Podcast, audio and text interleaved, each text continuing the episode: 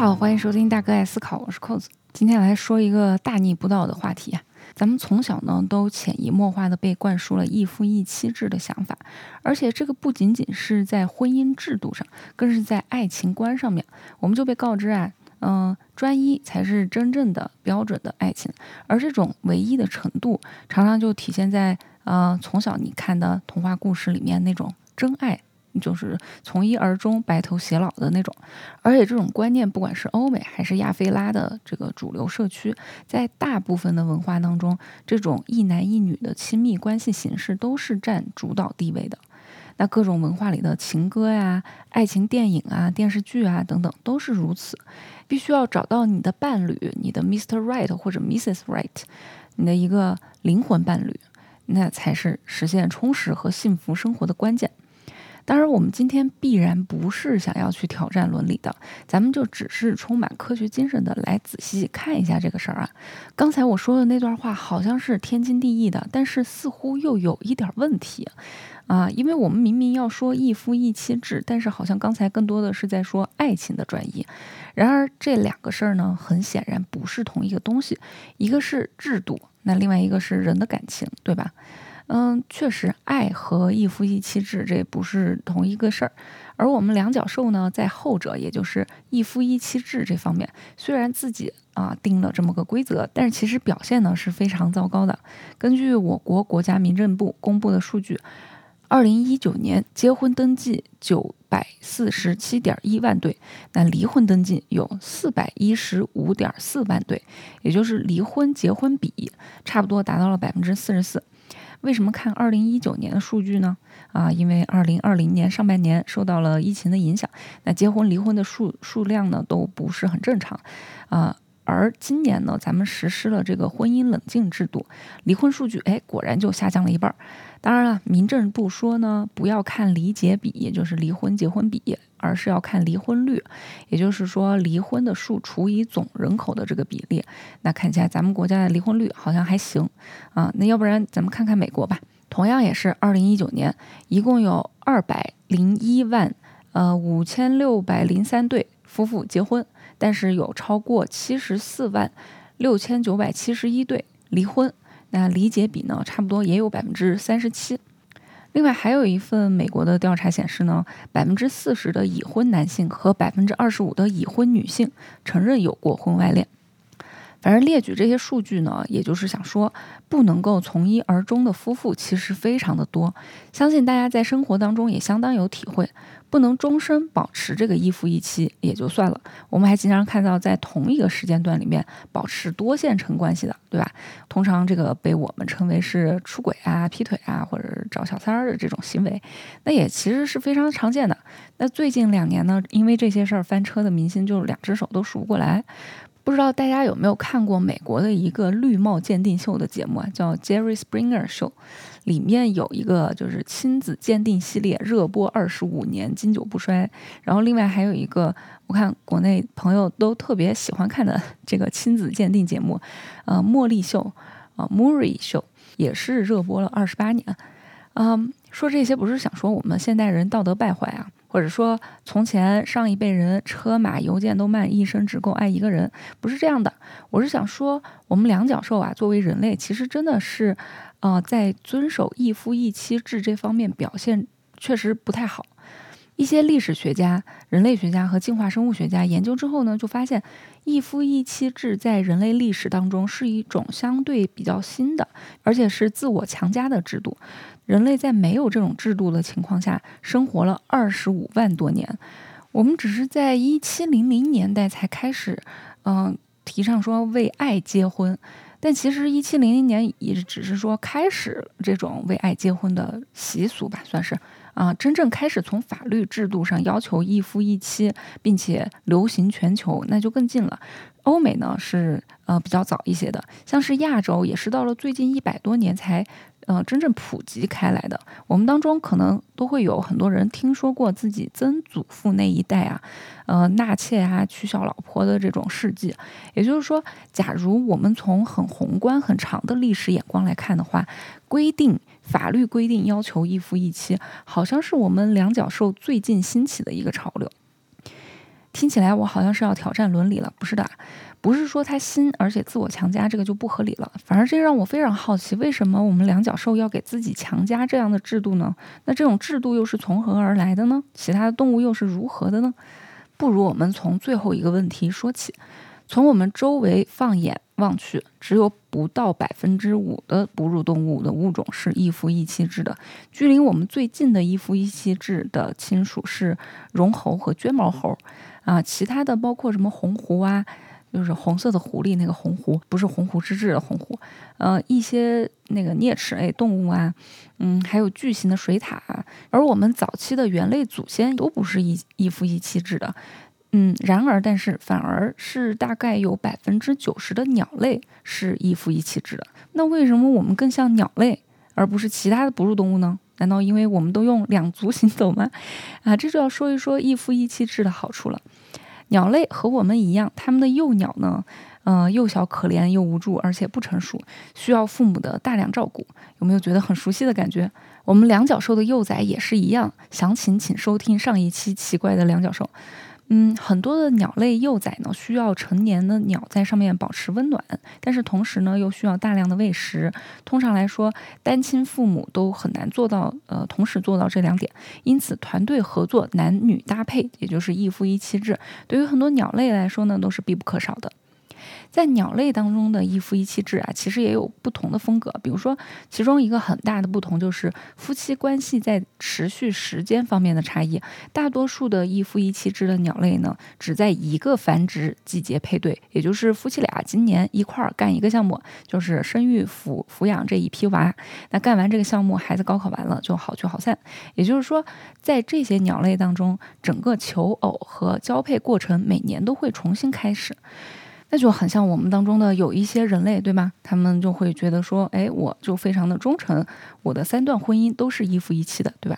那另外一些鸟呢，就是相对较少数的一些鸟类，它们的配对会持续好几个交配季节，甚至是终身。我们很多人都知道，天鹅的伴侣它是持续终身的，但是也有其他例子，比如说鹤，就是仙鹤的鹤，嗯，有几种鹰类啊，比如说秃鹰，还有鹅。呃，还有信天翁，当然，为什么他们的这种婚姻持续时间更长呢？你会有这个疑问，科学家们一定也已经，嗯，有人去研究了，他们认为说。这些鸟类相对来说都是比较长寿的鸟，而在长寿的情况下呢，这种长期的夫妻关系是有益的，因为这样可以让夫妻优化他们作为父母的经验。因为鸟类呢又不像我们人类可以下载一个 app 来学习如何带娃，所以新手父母带娃呢可能会出现很多问题。但如果这对夫妇第二年、第三年再继续一在一起这个生娃带娃啊做项目，就会比较有经验，从而可以使更多的幼崽可以存活。下来，不过不管是哪一种，是每一年都换一个对象的，还是说，呃，长期终身的，在忠诚的程度上呢，不同的鸟类差别也都很大。科学家在鸟类当中寻找额外的亲子关系的时候，就是，嗯，去给这些鸟来做这个绿帽鉴定的，嗯，节目的时候，总是能够找到很多被戴绿帽子的鸟，尤其在一些品种当中是很常见的，比如说，呃，北美洲的一种小鸟。叫靛蓝彩鹜，那鉴定出来，他们的鸟巢当中有百分之二十的孩子都不是亲生的，也不知道鸟爸爸知道亲子鉴定结果之后内心咋想。但是在有一些鸟当中，也就非常罕见，比如说在北美洲海边经常看到的一种海鸥，叫三趾鸥，就是三个脚趾的海鸥，它们就非常的忠诚，亲子鉴定很少能够找出来不是亲生的情况。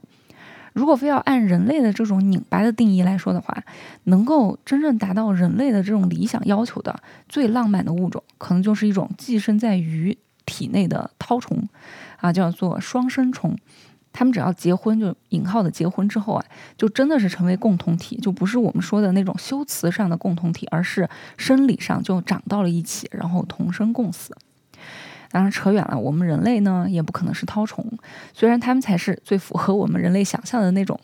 啊，对吧？但是还是说回鸟类啊，不管是哪一种鸟类的配对方式呢，从他们的角度上来说，人类的这种一夫一妻制其实是有点奇怪的，因为很显然我们人类呢不是像大部分鸟类那样每个繁殖季节配对之后，明年又重新开始，至少啊，我们大部分人普遍不是这样的吧。嗯，我们相对来说好像是要更像长寿鸟那样，试图要和伴侣终身配对，也就是除了伴侣之外呢，几乎从来不与任何其他的鸟交配。而且我们不仅将这种制度法律化，而且也伦理化。如果有人出轨呢，我们。认为他是不道德的，哪怕你一夫一妻五十年，只要中间有一次出轨，那人们就会认为整个关系都是啊谎言，都是失败的，都是一种背叛，或者是离婚再婚就换一个对象，在一些比较传统的长辈眼里，那也都是不是什么光彩的事情。但是事实上，我们又很普遍的做不到这一点，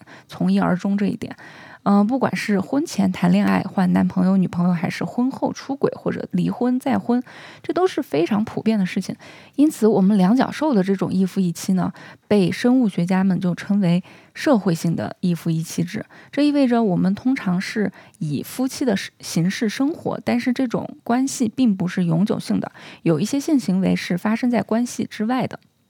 那为什么全世界的人类会发明一个如此难以遵循的规则，而且一旦打破这个规则，就会被视为极大的背叛呢？然而，大家又不停的去打破它，然后造成无数的这种心碎难过。那没错啊，我们两脚兽就是这么奇怪。嗯，关于为什么这种社会性的一夫一妻制在人类进化当中出现的原因？现在有很多的解释，那科学家们呢仍然在争论哪一个是最重要的，当然也可能都都比较重要，啊，第一个解释就是前面说到的，这可能是因为人类婴儿呢需要很多的照顾，稳定的夫妻关系可以分担育儿负担。那再一个解释是认为说，这可能是因为男人想要保持这种关系，以防止他们的伴侣出轨。啊，第三种解释是认为说，嗯，这也可能是女性进化出来的一种策略，来阻止男性杀死他们怀疑不是他们自己的这个婴儿。那这个可能养猫的朋友们有经验啊，就是公猫可能会杀死小猫。嗯，如果是小猫沾上了陌生的气味，或者是这个公猫在寻求交配的状况下呢，他们会杀死小猫，就是为了让母猫可以再一次的与自己交配。所以往这个方向去解释的研究也是有的，就是说一夫一妻的话呢，女性就可以保证说啊，这个孩子就是你的，你放心啊。这个嗯，男性呢就不会去杀死婴儿。反正后两种解释就是说男性的嫉妒心真可怕。嗯，另外也有研究认为啊，可能是性病发挥了作用。这项研究就发现呢，随着人类社会群体规模的扩大呢，从嗯数十人增加到数百人，性传播疾病的发生也可能随之。增加这个很好理解。嗯，那这个团队也认认真真用这个数学模型来模拟了一下人类社会当中不同交配规范的演变。他们使用人口统计和疾病数据，就发现呢，确实是当社会变得更大的时候，性传播疾病的流行会在人群当中，呃，经常发生在比较小的社会，就比如说大概三十个人左右，也就这也是早期狩猎采集群落的一个比较典型的规模。那这种小群落里面，如果性病爆发，可能会比较短暂，而不会对人群产生太大的影响。然而，随着社会的发展，农业的发展使这个群落变得更大的时候，性传播疾病的发病率就可以足够高到让这个呃梅毒啊、衣原体和淋病这些感染导致的不孕症会过高。那当时呢，也没有针对这些病症的治疗方法，所以这个团队就认为说，性病会给人类带来一些社会压力，要求他们在交配的行为方面保持一夫一妻制，因为一夫多妻在性病来临的时候，会对这个家庭产生更大的负面影响，甚至对这个社群都产生更大的影响。其实我们都知道，不管男女。人还是动物，嗯，我们都会本能的想要把自己的基因传承下去。那么，出于两性的生理区别，对于男性来说，肯定是越是广泛的播撒种子，能够更有利于他们达到这个目的，对吧？那男性呢，可以选择，呃，广撒网，完事儿了之后呢，也不再帮忙照顾。但是，只要他撒的够多，总有一个崽能够长大。而对于女性来说，自己生的孩子肯定确定是自己的，但是想要把基因传下去的话，还是需要照顾和抚养好这个幼崽。孩子挂了，你这不也是传不下去的嘛？毕竟我们人类的这种，嗯，生育你一次也不不会很多，然后也不频繁，所以一定要照顾好了。嗯，因此呢，女性是需要有人来帮忙照顾孩子的。那么事实上，在人类历史上，我们似乎有很长一段时间确实就是，呃，这样的，就是在捕猎采集的时期，甚至现在也有留存下来的一些部族，他们都是，嗯，没有固定的伴侣。那男性呢，可以达到他们广撒网的目的，而女性呢，也会和多个男性发生关系，然后生出来的孩子并不一定能够确定是哪一个男性的，但是这几个男性因为都会觉得，哦，这个孩子有可能是我的，那么我要去照顾。这样，假如其中有一两个男男人想要去，呃，想要抛妻弃子，或者是出去打猎死了。那其他的男性还是会照顾这个孩子。那一般这种部族，其实族里的所有的人都会帮忙抚养孩子，孩子是大家的，是这个社群，嗯，大家共有的，不会分说啊你家的孩子或者我家的孩子，然后我只管我家的孩子这种情况，就是照顾好部落里面所有的孩子是所有人的义务。那么到了大约一万两千年前的时候，当时大多数人已经不再是狩猎采集的这个模式了，开始耕作了。于是就开始拥有一些财产需要传承下去了，啊，比如说土地，因为土地呢是，嗯，你转为耕作形式了之后，就是你的生存的基础，对吧？而且它还是一个有限的资源，那可能有朋友觉得，就是在那个时代，你又没有房地产集团去抢地，放眼望去都是土地，怎么会有限呢？啊，那么朋友，您可以去试试找一块在没有机械和有限的，而且是石器的工具下，自己开垦一块地试试看。而且这块地呢，无论是水源还是日照天气，都还要能够长作物才行。所以当时人们的寿命也不长，可能花了好些年自己经营、开垦、耕作的这个地和这个可能搭的一个房子，可能都不一定是房子吧，我呃棚屋之类的。这当然会让男性们开始对财产权有非常强烈的担忧。啊，你这些来之不易的财产呢，肯定还是希望留给自己的孩子，就是留着自己血脉的孩子，而不是村里这大家共享的孩子。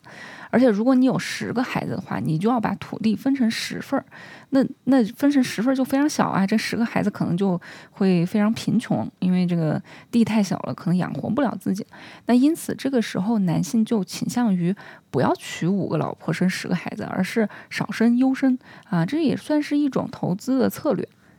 那这些解释呢，都是我们认为一夫一妻制出现的可能的原因，也是这种制度的优势。但是很显然，即使有这么多的好处，这种制度在几百年前也都还只是一部分情况下实现，没有像现在这么流行。因为我们看到很多的文化里的一夫多妻流传到了近代，甚至是现代，那说明。嗯，虽然是有这些财产分配啊，或者是什么，嗯，抚养啊孩子的难度啊之类的，有这些限制，那一夫多妻，或者是一妻多夫，或者是其他的一些形式，它它还是可可以存在的。嗯，但是在那些一夫多妻的文化里面，他们通常会出现分配不均的问题。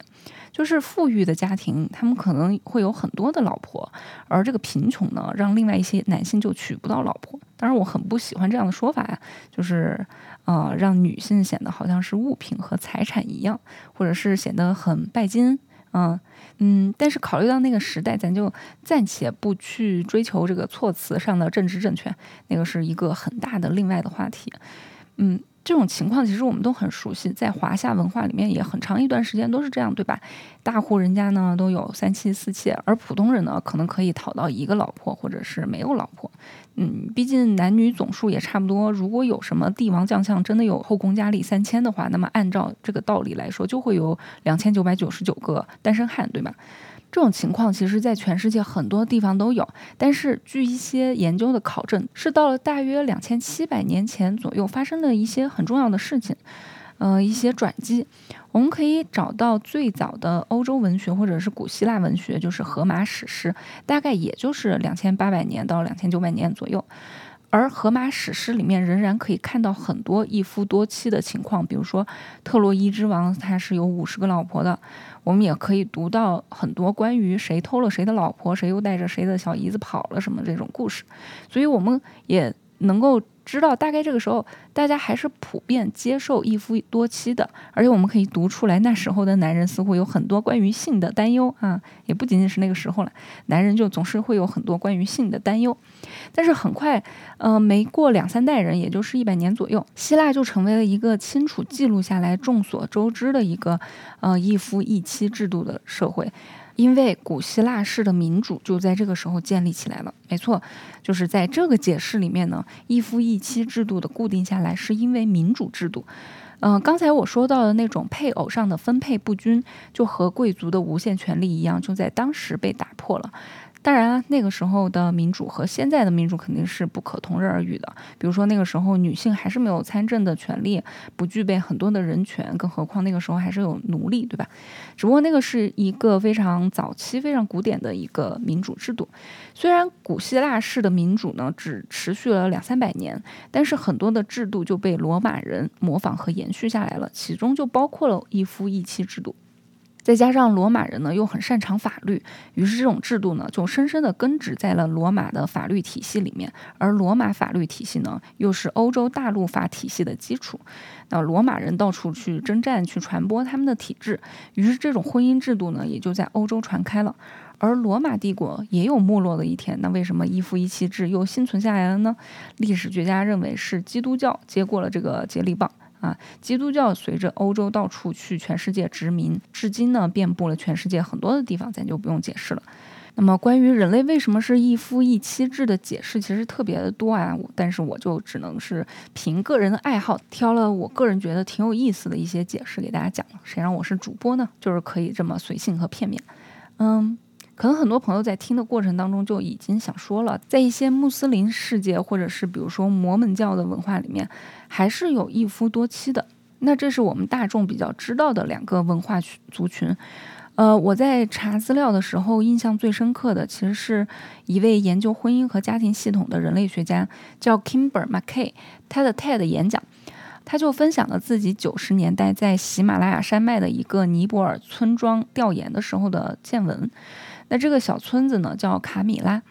村子里面对于婚姻没有像我们的社会一样这种固定的一个婚姻制度。他们有一些家庭是一妻多夫，有一些是一夫一妻，有一些是一夫多妻。那他们会根据自己的家庭需求进行组合。他们对于婚姻的定义有着极大的灵活性和开放的态度。不知道听到这里的各位有多少人内心深处就暗搓搓的觉得啊，这个社会听起来好像有点反人伦，是不是因为太落后了，不够开化，以至于似乎有一点淫乱？我觉得这个就是我们忍不住要用我们自己的观念去对一个完全不同的文化群体做这种价值判断的结果。他们村子有这个一妻多夫啊，一妻多夫显然是在全世界来说最最少见的一种形式吧。嗯，在这个地区呢，他们的一妻多夫通常是一个女性去嫁给一个男性和他的兄弟，也就是说，就是呃，或者你换句话说，就是几个兄弟呃拥有分享同一个妻子。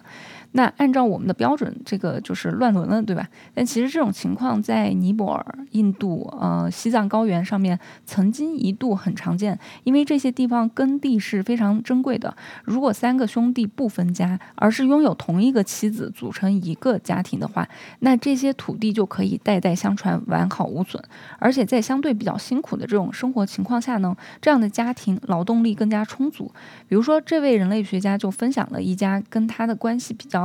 呃，亲近的家庭的情况，这个这个家人呢，三个兄弟娶了一个妻子，这个三个丈夫一个妻子，这个是在他们村儿也是比较典型的一个，嗯，一妻多夫的呃比例。比如说，一个丈夫他可以去出呃从事贸易，他出去走商队，可能会很长时间都不在家，那家里的耕地和放牧的工作呢，就有另外两个兄弟可以来照顾。呃，比如说一个人去放牧，另外一个人去做这个耕地。那另外有一个在帮忙 Kimber，嗯，当在当地做田野调查的一个小伙子，呃，本地的小伙子，他和他的兄弟本来是可以娶同一个妻子的，但是因为他们两个的个性很不一样，然后对婚姻的想法也很不一样，于是决定要分别娶自己的妻子。所以这个村子他们对，嗯，婚姻的认知，他。不是一个单一的唯一的选项。比如说刚才说的那个一妻多夫的家庭，就是一个妻子三个丈夫的家庭，他们在二十年后又决定转换成一夫一妻，就是三个一夫一妻，因为其中两个兄弟呢又各自再娶了妻子。那在这个群体里面，一个人决定要一妻多夫，还是一夫多妻，还是一夫一妻？他们的决定不会受到社区其他人的特别关注，也没有其他人会对他们的决定有负面的看法或者价值判断，那么也就没有人会存在这种羞耻或者内疚的心态。他们对于不同的性格和需求都非常的坦率，会根据自己的需求，不管是生存需求还是情感需求，去追求不同的家庭组成形式。那因为大家也都很坦率，就是自己做的这种选择，就不会存在嫉妒的问题。嗯，这个有点像是近些年来被越来越多提到的这种叫做多元恋爱，甚至有很多研究认为说，处于多伴侣关系当中的人更加健康和快乐。当然，前提就是这个在参与这个关系的多方啊，都是在获得了足够的信息之后，然后自主自愿呃做出的一个选择。嗯，一开始就说了，我不是要挑战伦理啊，但是如果嗯听到这里还是觉得这是一种太过于开放。就是贬义词的开放，或者是，呃，太过于违反这种伦理，那可能还是我的表达能力有限，没有说清楚我的意思。如果甚至用这些说法来为一些在亲密关系当中不诚信并且伤害他人情感的行为来开脱的话，那就更加是，呃，对我非常大的误解了，真的是大错特错了。毕竟不管嗯一段关系的形式是怎么样的，最重要的是参与的双方或者多方都是公开透明，而且对这段关系他们是有着同样的设想的。虽然说一夫一妻制好像不是很自然的事情，刚才听下来。是一个人为自我强加的，但是我很喜欢 Vox 在关于这个话题的这个视频里面采访的一位学者叫 David Barash，他的说法，他就说这一点啊，这个在动物世界里面也可能是独一无二的，就是我们人类是有能力做不自然的事情的，就像是我们两脚兽，嗯，明明是杂食动物，但是我们也有很多人会去追求素食主义。啊，而一夫一妻制就像是素食主义，你可以选择去吃素。那我们的这种主观能动性呢，或许就是人类这个物种之所以特别有趣的地方之一。而且与此同时呢，嗯，你吃素可能是为了健康，可能是为了道德，可以是一个很棒的决定。但是我们不会因为自己选择吃素，就说烤五花肉就不香了，而且不准别人吃肉，对吧？所以我是想说。从历史和生物的角度来看，我们自己对于婚姻的这种固定的规定，其实也是很显然不适合所有的人的。毕竟违反这个规定的人竟然有那么多，而且在我们在历史上也曾经演化出来各种嗯不同的婚姻形式，而这些形式呢，也都各自有各自的好处和缘由，能够解决不同的生活状态下人们的需求。那我们从一夫一妻制的奇怪一路说到这些多元的婚姻形式的存在，是因为。他们让我们意识到，我们的文化对婚姻的定义是多么狭隘，对其他不同文化的不同做法，动不动就做出以我们自己为标准的这种价值判断，这种心态是多么的狭隘。而且，这种对我们反思的提醒是很珍贵的。因为我经常在想啊，就是在近几百年里，全球人类开始联通的这个刚开始的时候，大家还处于互相好奇、不断去发现新的文化、新的价值观，甚至新的这个道德标准的时候，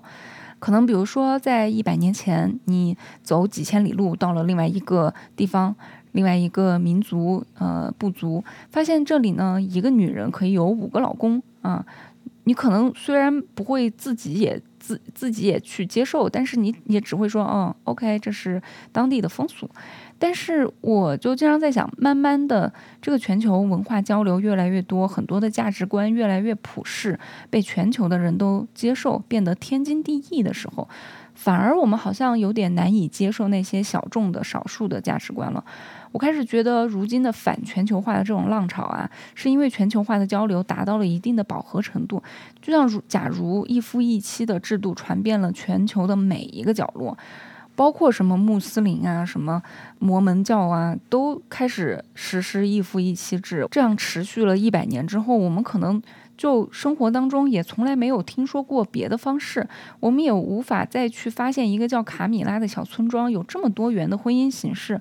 那么没有这样的村庄的存在来提醒我们的话，我们更加不会开始去反思这些所谓的天经地义的规则了，也更难去接受不同的价值观了。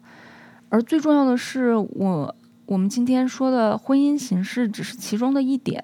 我们的文化当中又有多少这种类似的定义，让我们觉得有些事哦就是天经地义的，我们从来没有怀疑过，而我们又一直。嗯，以这种自以为的天经地义去要求其他人，这个可能是我们需要常常去思考的问题。那不管你思考出来最后的个人选择是如何，那爱思考总是没有坏处的，对吧？好啦，今天的节目就说到这里。最近我们在喜马拉雅上面开了这个请粉丝推广承诺加更节目的活动，然后大家已经分享数达到了一百，所以。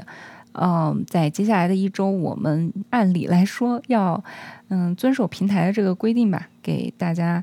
呃，加更两期节目，我们尽量做到。嗯，那同时也欢迎大家继续帮我们多多分享转发。不管您在哪一个平台收听我们的节目，您也可以关注我们同名的呃微信公众号，或者是搜索“大哥爱思考”的拼音，加我们的这个个人微信号。然后我们会把您拉入我们的听友群里。好啦，感谢大家收听，拜拜。We all live in this big old house, eight adults, six kids, and one pet mouse, two dogs, three cats, and a parakeet. Got a great big garden, and we never eat meat. My room's upstairs and down the hall. It's the one with the crayons all over the wall. Three other kids share the room with me. We're just one big crazy family. I got five moms and three dads. It May sound strange, but it ain't so bad. If you get tired of one, you can go find another. It's a whole lot better than one dad and mother.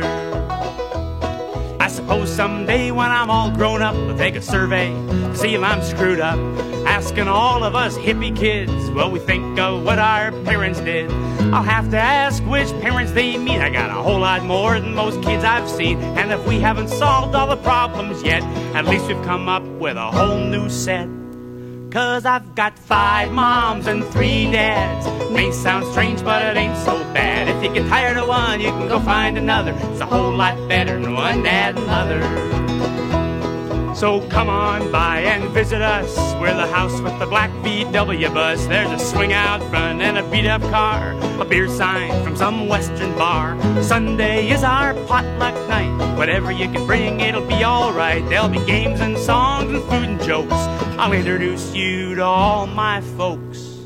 Cause I've got five moms and three dads. May sound strange, but it ain't so bad. If you get tired of one, you can go find another. It's a whole lot better than one damn mother. I think I'm getting more open minded, Spirit. I might have liked living with a family like that. Glad we're making progress. Let's see if these other glasses open your straight and narrow mind a bit more. Now I see. Uh...